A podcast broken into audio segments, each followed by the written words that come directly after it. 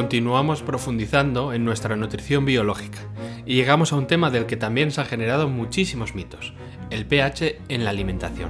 Todo el tema de dietas alcalinas, dietas anticáncer y muchas otras concepciones que parten siempre de una premisa errónea y que por no considerar la biología en toda la ecuación acaban llegando a conclusiones que si bien tienen parte de razón, cada vez se separan más del equilibrio biológico de la persona.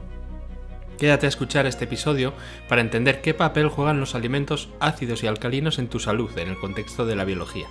Te adelanto que un pequeño cambio de concepción hará, como el vuelo de una pequeña mariposa, que se genere todo un tornado que volará de un plumazo todas las concepciones erróneas sobre esta temática.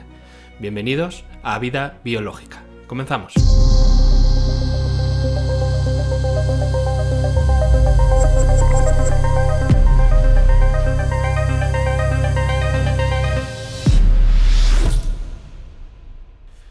Existen cientos de libros, podcasts, vídeos y demás contenidos creados sobre este tema, millones y millones y millones de palabras dedicadas a un concepto que si bien tiene su rigor científico inherente, puesto que muchos estudios avalan los beneficios de estas sustancias para la salud, por interpretarlos de forma aislada y segmentada, tal cual la misma ciencia los trata, se pierde lo más importante, el sentido biológico.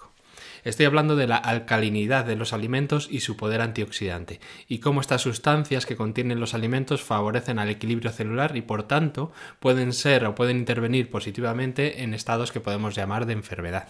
Tal como recorrimos en el anterior episodio, toda nutrición siempre tiene que entenderse en el contexto específico de la persona, y vimos que ese contexto no es únicamente la condición de salud o enfermedad de la persona, sino también el lugar geográfico y el clima tiene una función determinante en cómo esa persona va a asimilar los nutrientes y también qué información biológica capta del entorno en el que estamos. Hoy nos adentramos en las moléculas que nos aportan los alimentos y en cuánto pueden realmente modificar ese entorno celular del que hablamos. Si te interesa la nutrición biológica, dale a seguir a este podcast, pues aún tenemos por delante varios episodios que cambiarán por completo la concepción que tienes de nutrición. Te invito a que estés atento o atenta a las próximas publicaciones en redes, pues tenemos novedades en saludbiológica.com que seguro que te seguirán aportando valor y con las que continuarás aprendiendo a construir tu vida biológica. Cuando tú tomas un alimento, sea el que sea, estás aportando, como decíamos, estímulo e información a tu organismo. Esa información la podemos traducir en parámetros bioquímicos, es decir, en moléculas que van a interactuar con nuestras células. Ya conoces muchas, como las vitaminas, aminoácidos, minerales, grasas, etcétera, etcétera. Cada una de ellas con sus propiedades específicas y aportando cualidades distintas a nuestro organismo. Estamos acostumbrados a entender este aporte de nutrientes bajo un lenguaje bioquímico, es decir, tal vitamina va a aportarnos tal función porque participa en reacciones químicas específicas. Por ejemplo, el calcio es muy importante para nosotros porque participa en la formación de los huesos, en nuestro sistema nervioso, en el correcto funcionamiento de nuestros músculos y en otras muchísimas más reacciones químicas. Ese lenguaje bioquímico es el lenguaje propio de las células, por lo que si entendemos qué ocurre a ese nivel, vamos a comprender mucho mejor qué función están realizando nuestras células y lo que éstas nos quieren decir cuando se presentan cambios en ese entorno celular. Y como venimos hablando, si comentamos el tema del entorno celular, lo que estamos hablando específicamente es del estado del líquido intra y extracelular, que está cargado de información y de moléculas de muchísimos tipos que están todo el rato interactuando. Y es que en realidad las células son unas cotorras, de verdad. Todo el rato están hablando en su idioma entre células y luego además tienen un enorme diálogo interno que ya les gustaría a muchos tener ese mismo diálogo mental en vez de la rumia mental que suelen tener. Vamos a adentrarnos más en comprender algunas generalidades de ese lenguaje celular. No te preocupes, hablaremos de bioquímica, sí, pero será como aprender las típicas frases de un idioma de hola, adiós, ¿qué tal estás? How are you? Yo bien, gracias y poco más. Pero solo con esas frases ya vas a poder sobrevivir en el país de las células. Para ello, hoy voy a hablarte algo más en profundidad de un término que ya lo hemos comentado antes, que es el pH. Y en el siguiente episodio, además, te contaré otro concepto nuevo que va a ser mucho más importante para lo que vamos a tratar, lo que se llama el potencial redox. Esto que ahora te suena a chino o a un anuncio de desodorante del futuro es la clave para comprender por qué te sientes tan bien en la naturaleza y tan mal sentado al lado de tu cuñado tóxico en la cena de Navidad. Lo veremos en el siguiente episodio, como te digo. Hoy nos centraremos en el pH y qué tiene que ver con todo este tema, que tiene tela, ya verás.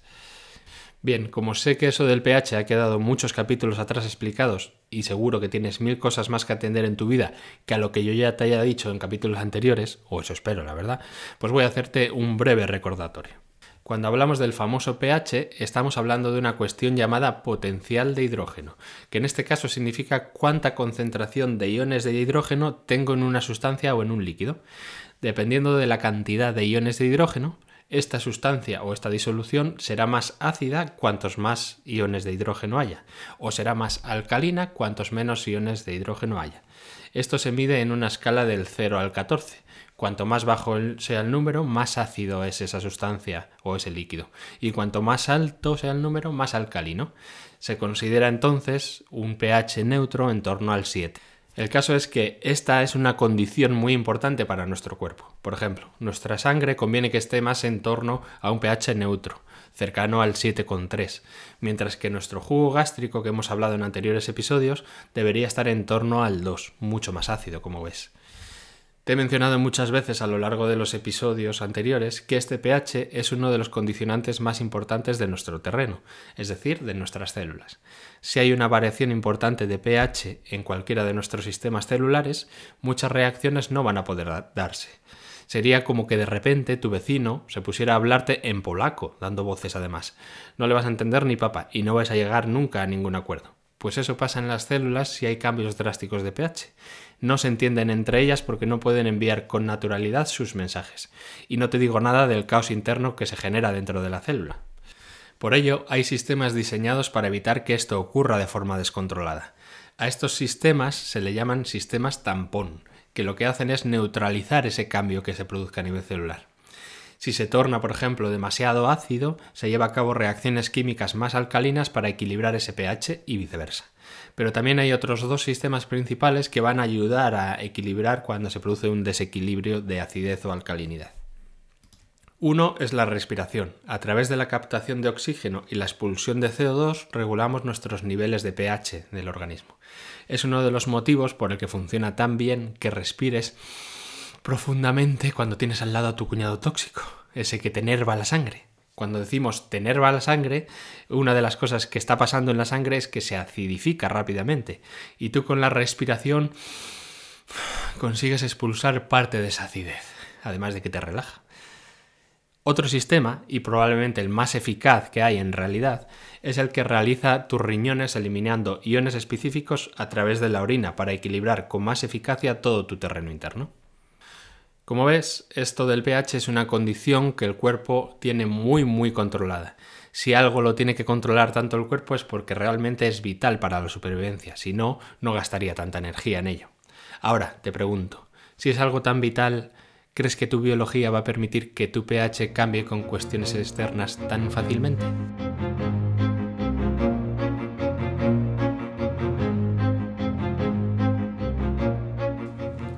La respuesta a esa pregunta anterior es bastante obvia, yo creo. Evidentemente no.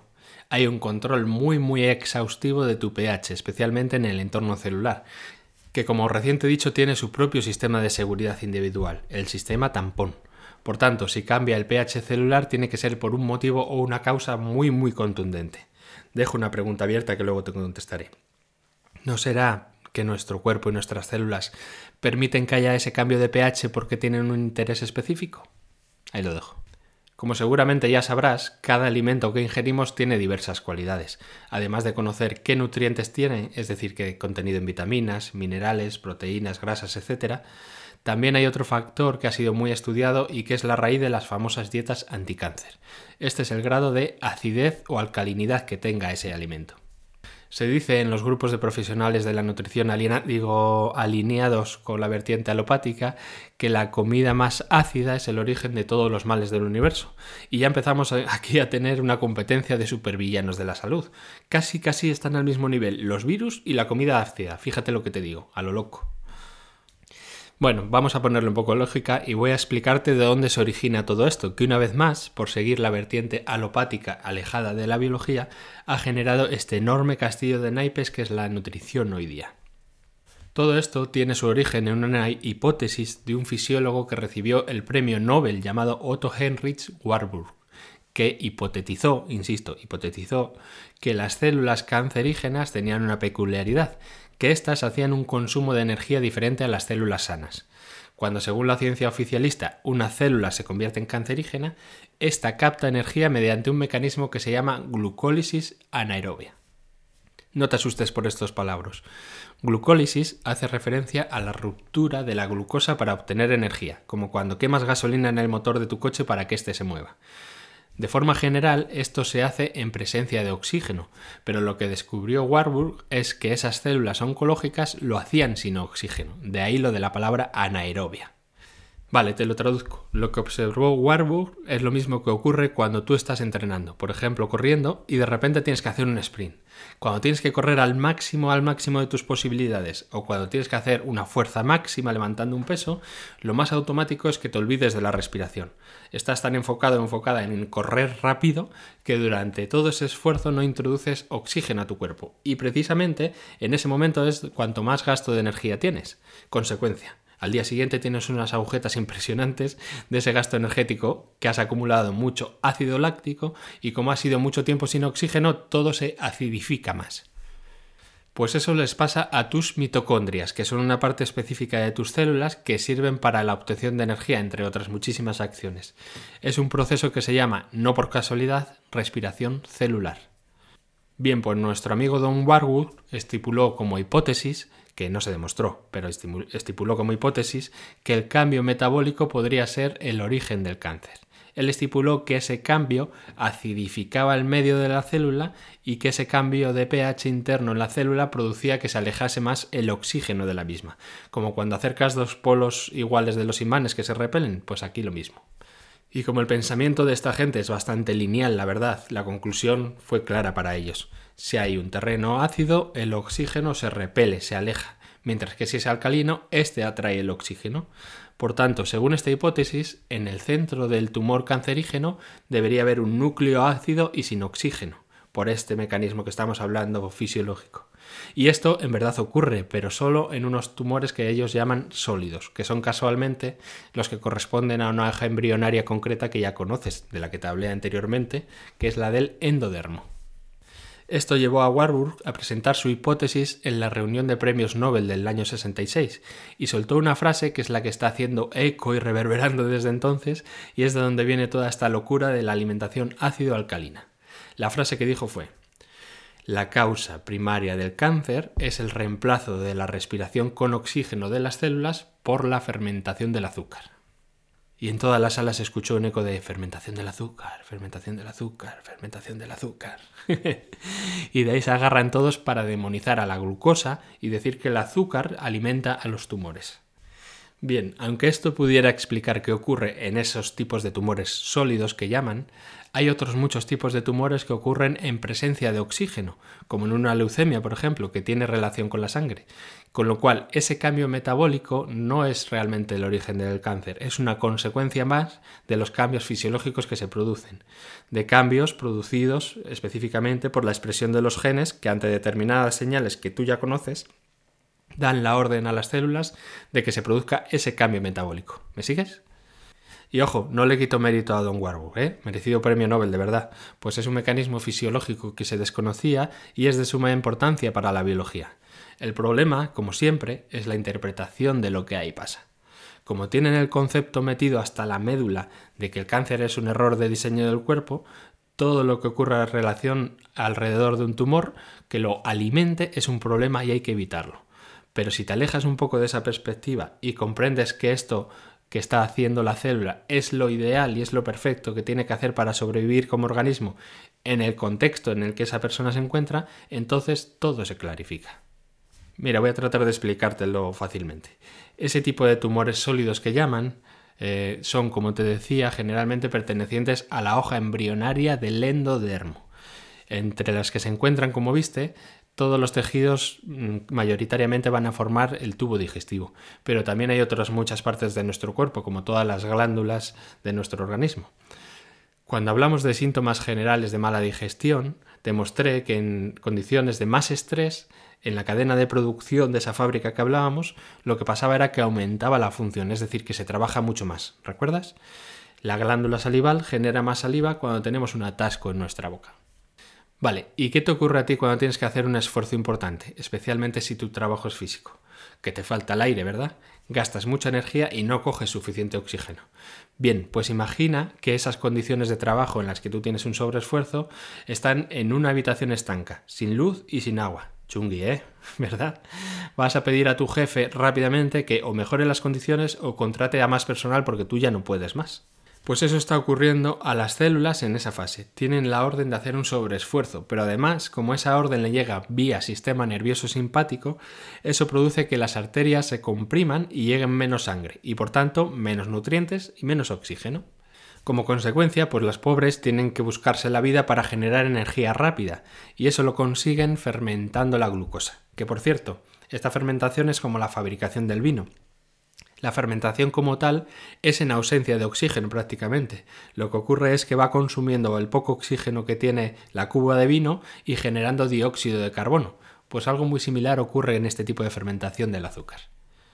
Y como te he dicho, si se mantienen mucho tiempo esas condiciones, la célula empieza a replicarse y va creándose el tumor como tal, lo cual gasta aún mucha más energía, que ya te contaré de dónde viene esa energía extra, porque ya la pobre no podía más, no tiene tanta energía del azúcar, aunque ya te voy a adelantar que esa energía tiene mucho que ver con el éter y el plasma que hablamos en su momento. Como ves, todo lo que te voy contando está muy, muy hilado, aunque no lo parezca y te parezca a ti una locura todo lo que estamos hablando. Bueno, total, que en esas condiciones se genera muchísima acidez debido a todas esas reacciones bioquímicas que la célula se ve forzada a hacer y que van a causar unas agujetas muy majas a la célula cuando ésta pueda descansar.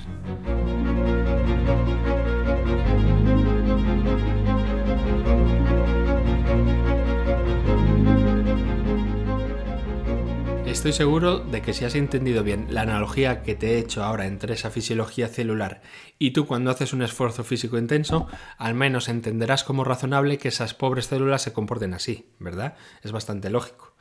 Vale, pero como te he dicho, y los propios científicos ortodoxos demostraron después, que si lo dicen ellos, ojo, ya sabes que esto es mucho más verdad aún, hay otro tipo de tumores que no pasa esto, es decir, que en el centro del tumor hay oxígeno y por tanto las condiciones corresponden más a un entorno alcalino y no ácido. Entonces, ¿qué sucede en este punto? Es todo lo contrario a lo que Warburg decía. Ellos aún no lo pueden explicar por la perspectiva que tienen, pero yo te voy a contar qué sucede ahí. Como te comenté por encima hace unos cuantos capítulos, hay tres hojas embrionarias. La del endodermo, que es la que más conoces, que endo significa dentro, otra que se llama mesodermo, que significa la del medio, y otra que se llama ectodermo, que es la de fuera. ¿vale? No te la complico mucho, no te preocupes, pero ese mesodermo, que es la del medio, la hoja del medio, llega un momento en la evolución del feto que se divide en dos, y una de esa parte, que sería la nueva, se comporta como el ectodermo, y la otra parte, que se llama la antigua, se comporta como el endodermo. Ya te lo explicaré con más calma cuando lleguemos a ese punto. Ahora solo quiero que conozcas que por características específicas, los tejidos que son de ese ectodermo, la de fuera, o de ese mesodermo nuevo que se comporta igual, cuando tiene una activación, en vez de aumentar función como ya conocías y generar tejido, ocurre todo lo contrario, funciona a la inversa. Pierde función, se degenera el tejido y provoca ulceraciones es como si cuando tuvieses una activación, es decir, un impulso simpático elevado que afecte a esos niveles, como por ejemplo en el tejido de tus huesos, eso haga que haya una desconexión con esas células y éstas mueran. Si hablamos de los huesos, lo que va a pasar es que se produzca una importante descalcificación. Si hablamos de la piel, por ejemplo, una ulceración en la piel, y así con todos los tejidos que pertenezcan a estas hojas embrionarias que te acabo de mencionar. Bueno, a lo que vamos. Resulta que estos tejidos en la fase de solución, es decir, con la activación parasimpática, van a reparar esa úlcera y por tanto van a crear el tejido eh, después de la fase activa, es decir, en la fase de solución. Es como cuando tú te haces una herida y después se tiene que generar la cicatriz. Pues aquí ocurre eso. Si esa cicatriz que se genera es demasiado grande o cuando hacen las pruebas médicas se está creando esa cicatriz, eso será diagnosticado como un tumor, un crecimiento anormal de células en el tejido que esté cicatrizando, entre comillas. Evidentemente es un proceso mucho más complejo que esto que te estoy contando, pero creo que así me entiendes mejor. Bueno, pues casualmente esos tumores que dicen que se forman en presencia de oxígeno son estos que te estoy mencionando. ¿Por qué pasa esto? Bueno, precisamente porque este crecimiento del tumor en este tipo de tejido se genera en la fase de solución, es decir, con presencia del parasimpático, con la orden del parasimpático, no como los anteriores que eran del simpático, ¿recuerdas? Entonces, el parasimpático que va a producir una dilatación de las arterias, esto aumenta el flujo sanguíneo, los nutrientes y el oxígeno que le llega a las células. Entonces, en este tipo de tumores, en el contexto celular, estas células serían como esas personas que tras haber sufrido una catástrofe les llega la subvención y la ayuda del gobierno, pero de las que le llega de verdad, no las que prometen la ayuda y no llega. y gracias a esa subvención y esos recursos pueden reconstruir el área dañada por el terremoto, la inundación, el volcán o la catástrofe natural que sea. Mucho trabajo, sí, pero se hace con alegría porque está reconstruyendo tu hogar. ¿Cómo van a estar las células de ahí? Pues como esa típica escena de película de los años 70-80, que están los mineros trabajando y haciendo una performance musical total, haciendo los ritmos con el pico y pala y cantando...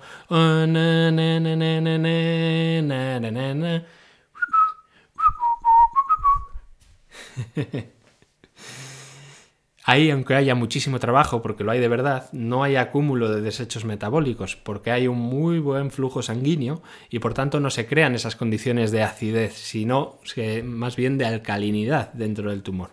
En tal caso, podría generarse un poco de acidez por la parte externa, por las afueras del tumor, debido a que están quitando los escombros del edificio que se ha derruido con la catástrofe.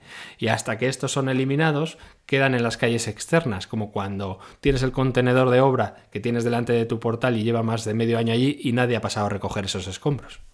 Pues aquí lo mismo. Bueno, pues Don Warburg ganó su premio Nobel estipulando este comportamiento entre las células, la acidez y la ausencia de oxígeno. Pero los propios científicos no tardaron en refutarlo al tratar de aplicar esa misma lógica en el tipo de tumores que llaman no sólidos. Por tanto, tu amigo Don Warburg, si bien hizo un descubrimiento muy importante, no consiguió demostrar su hipótesis de que esas condiciones generaban el cáncer en todos los casos. Pero como esto ya sabes que funciona como el teléfono escacharrado, que la gente oye campanas y no sabe de dónde viene, pues quedó en el inconsciente colectivo que un terreno ácido genera cáncer y otras muchas patologías. Y sobre todo, el mayor culpable de todo es la glucosa, que es malísima, y el azúcar. Por eso habrás escuchado la creencia de que el azúcar alimenta el tumor, como te decía. A partir de ese punto se empezó a estipular que si nosotros metemos mucho ácido en nuestro cuerpo, por ejemplo a través de la dieta, cambiamos el pH y eso da origen a muchas enfermedades modernas, entre las que se encuentra el cáncer. Sé que es un poco pronto para soltarte esta bomba, pero ahí vamos. Creo que si vas entendiendo todo lo que voy contándote en cada episodio, seguramente ya habrás llegado por ti mismo o por ti misma a una conclusión más o menos parecida.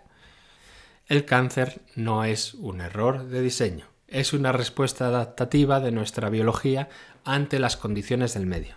No se estropea nada, no se producen mutaciones genéticas al azar, no es hereditario, o al menos como lo entendemos, eh, esa condición hereditaria.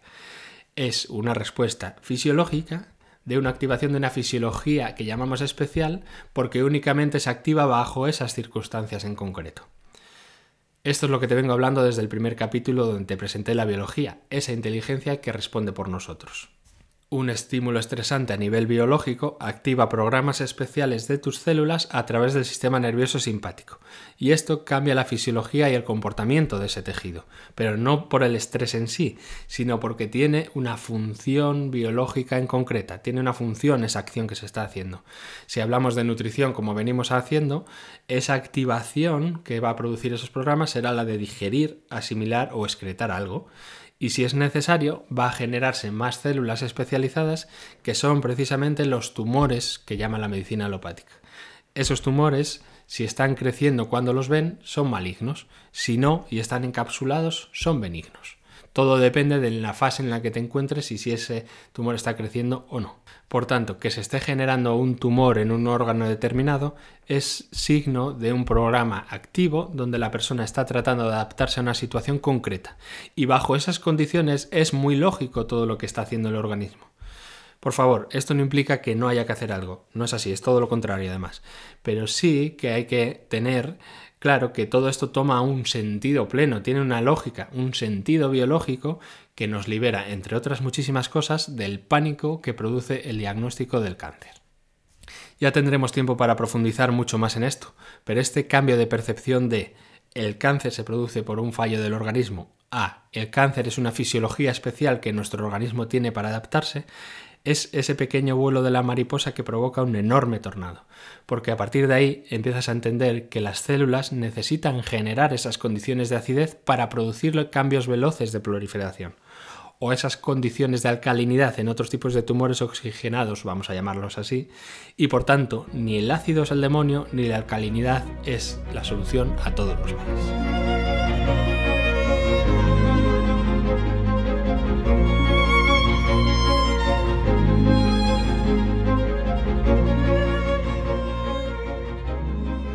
Vale.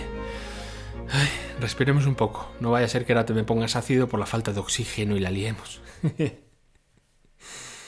Bien, el caso es que, como te decía al inicio del episodio, los profesionales que adscriben esto de la dieta alcalina contra el cáncer tienen cierta parte de razón, puesto que se ha visto que in vitro, es decir, en laboratorio, a unas células tumorales activas, si les pones condiciones artificiales de alcalinidad, cesan varias de las reacciones químicas que realizan y o bien cesan la reproducción celular, es decir, deja de reproducirse como un tumor, o esa velocidad de reproducción disminuye. Pero insisto, es en el tipo de células pertenecientes a esa hoja embrionaria que llamamos del endodermo o del mesodermo antiguo.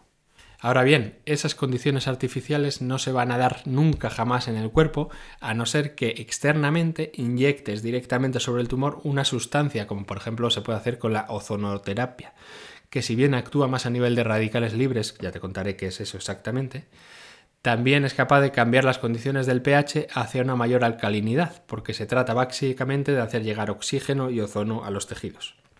Pues a nivel de nutrición, tratan de hacer esto mismo con la alimentación alcalina, que básicamente se basa en eliminar de la dieta todos aquellos productos que sean más ácidos, como la comida chatarra, la bollería y los dulces, casi todos los pescados, los huevos, las frutas cítricas, el alcohol, en fin. Si pones dieta alcalina en internet tienes el listado completo, tanto de alimentos alcalinos o neutros, que en teoría son los que tendrías que alimentarte, como de los ácidos, que son los que tendrías que eliminar según esta dieta. Pero hay un pequeño gran problema, amigos se lo digo a esos profesionales que adscriben este tipo de nutrición. No puedes cambiar el pH con la alimentación. Nunca se ha demostrado tal cosa y ya os adelanto que es indemostrable en condiciones reales. No puede pasar, punto. Es imposible. Y soy tan tajante en esto porque he tenido contacto con muchos pacientes que siguiendo este tipo de alimentación de base han tenido cáncer. Y no han entendido por qué. Y eso les ha generado aún más frustración y más sensación de que no hay salida si incluso alimentando bien no me curo del cáncer, decían, pues ya sabes lo que viene. Ese peso te lleva indefectiblemente a la muerte porque tu percepción es que ni aun haciendo las cosas bien puedes sanarte. Por eso esto es tan serio y es tan necesario que lo comprendas bien. Mira, si nos ponemos negociantes te puedo dar un margen de duda, un 5% como muchísimo de cambio de pH a través de la alimentación, pero ya te digo que ni eso. Mira, piensa lo siguiente introduces un superalimento alcalino, el más alcalino que puedas introducir. Evidentemente lo vas a introducir por la boca. ¿Qué pasa con ese superalimento alcalino cuando llega al estómago? Con el jugo gástrico, que este es muy ácido, se van a neutralizar. Por tanto, ya perdemos una importante potencial de, alcalinización perdón, de la mezcla. Vale, supongamos que eres de los que lleva años con el omeprazol y casi no secretas jugo gástrico. Suponte que pasa casi entero el superalimento alcalinizante con esas capacidades. Cuando este llega a tu intestino, vuelve a ser bañado con más jugos y luego fermentado para su absorción. Esa fermentación consume oxígeno y genera otros gases, que es lo que hablamos ya en los episodios anteriores. Ese proceso ya acidifica más el alimento antes de ser absorbido, por lo que perdemos aún más poder alcalinizante. Pero va, Suponte que no tienes ácido en el estómago y tienes un agujero enorme en el intestino, haciendo que tu superalimento pase a sangre directamente. Y ahí sí, alcaliniza la sangre. Vale, te contaré un truco que tiene guardado el cuerpo. Tu entorno celular, cuando hay una desregulación del pH, siempre va a tener el signo opuesto al pH de tu sangre. Por tanto, si alcalinizas tu sangre, estás acidificando tu entorno celular. ¡Oh Dios! No me digas. Me saldrá cáncer entonces. ¿Por qué sucede esto? Básicamente porque si esto ocurre de forma natural sin inyectar nada raro en la sangre y esta se hace más alcalina, es porque esas sustancias ácidas están usándose a nivel celular para estos procesos que mencionamos y ciertos más que necesitan de esa acidez. Y al revés, cuando la sangre se acidifica, Lo más probable es que estés en una situación de eliminación de esas sustancias de desecho de los tejidos, llevando esa acidez con la sangre a que sea filtrada por el riñón y se eliminen por la orina, lo que deja a tus tejidos en un estado más alcalino. Pero venga, yo soy de los que arriesgan, vamos con todo. Suponte que la sangre es alcalina y lo conseguiste y ya está. Y esa alcalinidad baña en la parte externa de tus células y el líquido extracelular se vuelve también alcalino, a lo loco. Ya ves todos los pasos que hemos tenido que saltar para llegar a conseguir esto, pero supongamos que se pueda. ¿Qué crees que va a hacer la célula con ese cambio drástico en el entorno extracelular?